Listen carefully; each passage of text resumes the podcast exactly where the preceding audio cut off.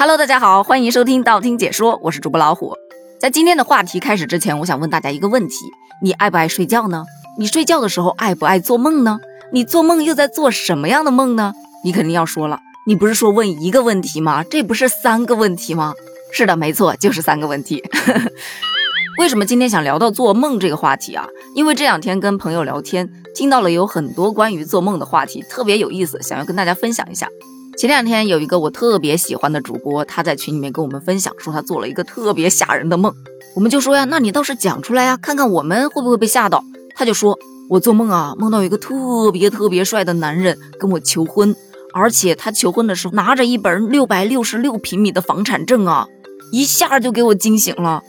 就这，这能称作一个恐怖的梦？这不得是一个欢天喜地、喜大普奔的梦吗？然而他就告诉我们说。他拿着那个六百六十六平米的房产证啊，我一想到我每天要做六百六十六个平米的卫生，我就觉得太恐怖了。哎，你还别说，这么细细一品，真的挺恐怖的。但我还是想感叹一句，这个小姐姐连做梦的时候都这么清醒，真的是难得呀。而另外一个就是我的后期大甜甜了，最近我们在商量着准备做一张儿童故事专辑。他就跟我分享他小的时候看的一些动画片，其中就提到了一个没头脑和不高兴。他就说呀，他记得有一次看那个动画片，没头脑就盖了一个特别特别高的房子，而那房子呢，他还没有电梯，一整集恨不得都在爬楼梯。他说他那段时间做梦都梦到天天陪着没头脑搁那爬楼梯，可累了，恨不得都成了他童年的阴影。你说说，你说说，做梦就不能梦点开心的事吗？老梦的那么焦虑干什么呢？但是我也知道，梦这个东西啊，其实真的是无法控制。但有句俗话是怎么说来着？日有所思，夜有所梦，对吧？既然梦境里面的东西咱控制不了，那白天咱们所思的那些东西，是不是可以控制一下？咱们天天想点开心的事儿不就行了吗？然而，我不知道你有没有这种体验啊，就是当你睡得迷迷糊糊的时候，身体突然抽动了一下，有的时候可能梦到自己掉下悬崖了，或者掉进大海了，或者掉到哪儿去了，反正就是有一种坠落感。然后就把自己给吓醒了，就好像你睡得好好的，突然你的脑子给你来了一个拍一拍，就那么抖动了一下。而关于这种情况，老一辈的有几种说法，有的会说：“哎呦，这是你在长个儿，正常正常啊。”还有的说：“这是大脑在测试你是否还活着，谁让你睡得那么的沉呢？”还有的说：“这其实是一种猝死的先兆啊。”但其实呢，这三种说法都有那么一定的道理。这睡觉时猛抖一下的现象，其实叫做睡眠惊跳，也叫做入睡抽动或者入睡前激震挛。有美国睡眠协会指出，大约有百分之七十的人一生当中至少会经历一次入睡抽动，其中有百分之十的人每天都会经历一次。人呐，在刚入睡的时候，全身的肌肉都处于那种特别放松的状态。你的大脑一部分是已经睡着了，但是呢，还有一部分它没完全睡着。随着你睡眠的加深，大脑就放松了对四肢的控制。这个时候，如果大脑受到刺激，比方说有人说话、汽车按喇叭，或者突然噔噔，手机来了一条信息，就很有可能出现局部肌肉突然抽动的情况。这种突然不自主的抽动，往往还伴随着自由坠落的感觉，或者是模糊的梦境，所以才会导致惊醒。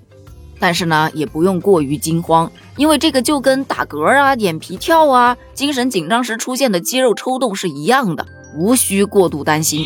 而且，据研究显示，入睡时抽动通常不会影响睡眠，相反，可能还会让你睡眠更深沉，这和猝死没太大关系。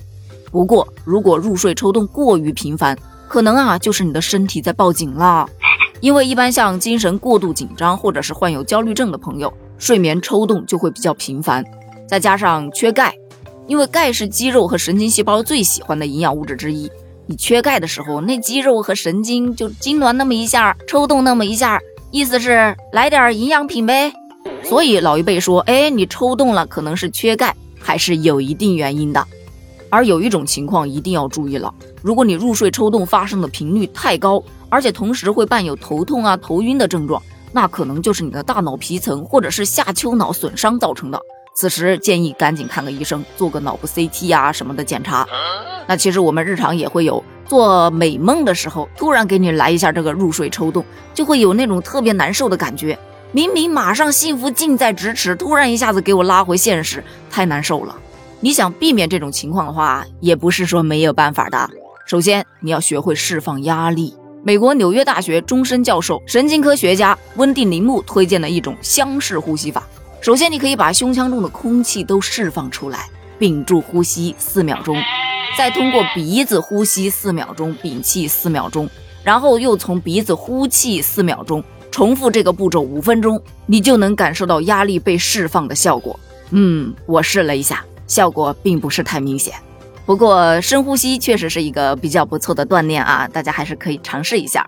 还有在睡前可以伸展一下肌肉，做一下拉伸，健康饮食、规律作息什么的。好了，关于做梦的事儿，咱们今天就聊到这儿了。你有做过什么特别奇葩的梦吗？